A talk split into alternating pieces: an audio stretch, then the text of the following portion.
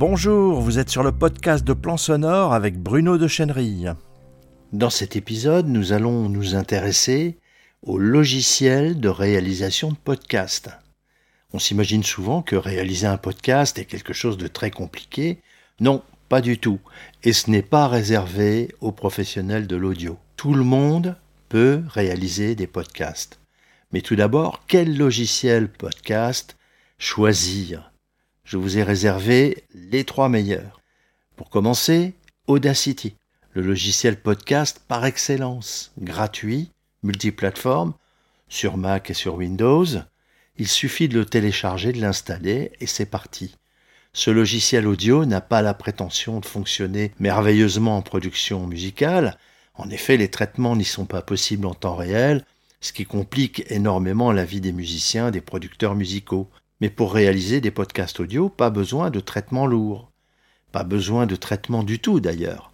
Dans 99% des cas, un mixage de podcast audio se limite à enregistrer une ou deux voix parlées, à les monter et à leur rajouter des ambiances sonores, un petit peu de musique et un indicatif au début et à la fin. Et Audacity fait cela à merveille, très facilement. Un tuto rapide suffira à le prendre en main, nous l'avons expérimenté maintenant un grand nombre de fois dans notre formation Réaliser vos podcasts audio de A à Z. Même pour des débutants ou des débutantes complets, c'est le logiciel podcast le plus simple et le plus efficace qui soit. Alors il y a deux points faibles pour Audacity. Il n'est pas certain que Audacity continue à être disponible gratuitement, car on entend dire qu'il a été racheté et cela ne vaut rien de bon alors je vous conseille de le télécharger par principe tant qu'il est encore un logiciel libre. Et le deuxième point faible, c'est qu'Audacity n'est pas très accessible aux non-voyants qui sont nombreux à vouloir réaliser des podcasts. Pour eux, ce n'est pas du tout le meilleur logiciel podcast. Il leur faudra donc chercher ailleurs, et c'est ce que nous allons voir maintenant, avec un autre logiciel qui s'appelle Reaper. Reaper, c'est le logiciel audio le plus démocratique qui soit. On peut le tester gratuitement et quasi indéfiniment. Si on veut l'acheter, c'est la moindre des choses, par respect pour l'immense travail de ses développeurs, le prix est minime et à la portée de toutes les bourses. Voilà pourquoi Reaper est le logiciel audio favori d'un grand nombre de musiciens amateurs. Et il est vrai qu'on peut tout faire avec ce logiciel, comme sur Cubase, Pro Tools ou Logic. Tous les traitements sont possibles, tous les VST, et Reaper est très bien conçu et très efficace. Alors pourquoi une application aussi puissante pour faire du simple podcast audio? Reaper est-il aussi facile à utiliser comme logiciel podcast qu'Audacity? Et où est l'avantage?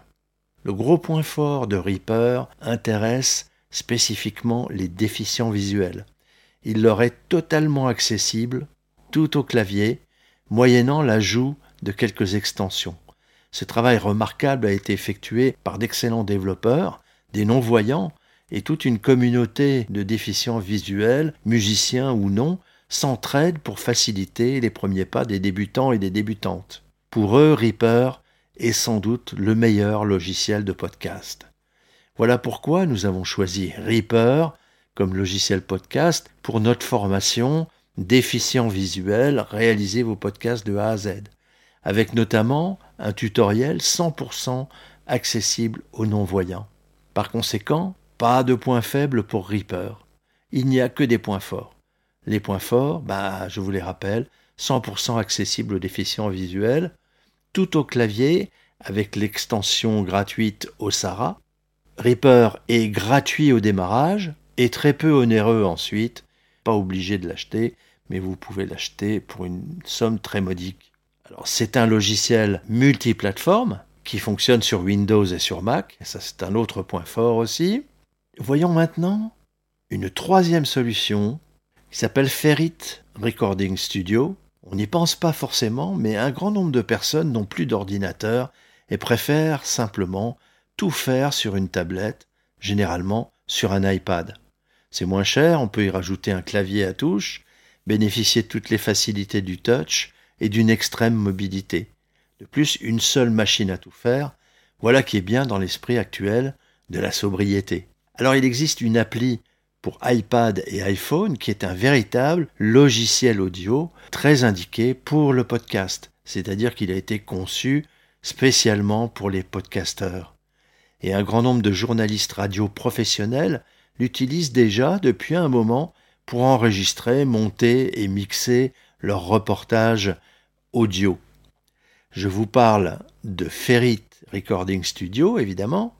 J'ai eu l'occasion de le tester à l'arrache, sans lire le manuel de l'utilisateur, et j'ai pu très facilement dans la foulée animer un stage d'initiation au podcast sur plusieurs iPads équipés tout simplement de Ferrit avec des débutants, des total débutants.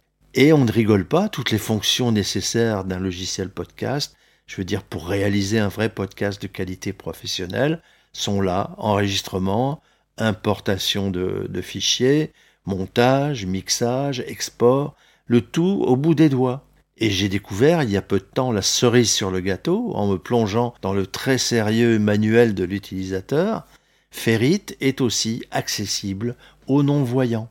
Grâce au voice-over de l'iPad et à des raccourcis clavier qui sont disponibles, si on veut ajouter un clavier à touche, les non-voyants ont accès à toutes les commandes vocalement. Et je sais qu'ils vont adorer ça. En rajoutant un bon micro ou même deux, il y en a d'excellents, de qualité, tout à fait professionnel et pas trop cher pour l'iPad, ainsi qu'un casque, on a là un studio complet qui mérite bien l'appellation de Recording Studio. Le logiciel podcast idéal? Probablement, en tout cas pour ceux qui privilégient la mobilité et qui sont déjà fans des iPads. Notons quand même que sur iPhone, l'enregistrement est tout à fait possible, mais le montage et le mixage seront quand même un peu laborieux. Euh, l'écran d'un téléphone est en général un peu trop petit. Mais imaginez, vous faites un podcast avec beaucoup d'interviews ou de reportages, par-ci par-là en mobilité, eh bien vous allez vous déplacer avec un tout petit sac, votre iPad, un casque et une paire de micros, et voilà, ça va le faire vraiment. Et en prime, vous pouvez faire votre montage dans la foulée et publier votre podcast aussitôt depuis votre iPad. Royal Ne cherchez pas les points faibles, je n'en ai guère trouvé. Ah si, un point faible, le manuel de l'utilisateur est en anglais seulement. Ceci dit, je suis en train de le traduire en français pour pouvoir intégrer la solution Ferrit à nos formations de réalisation de podcasts audio. Alors les points forts de Ferrit, gratuit dans sa version de base, qui est déjà assez satisfaisante, très bon marché pour la version pro, qui débloque toutes les fonctions pour monter, mixer un podcast pro.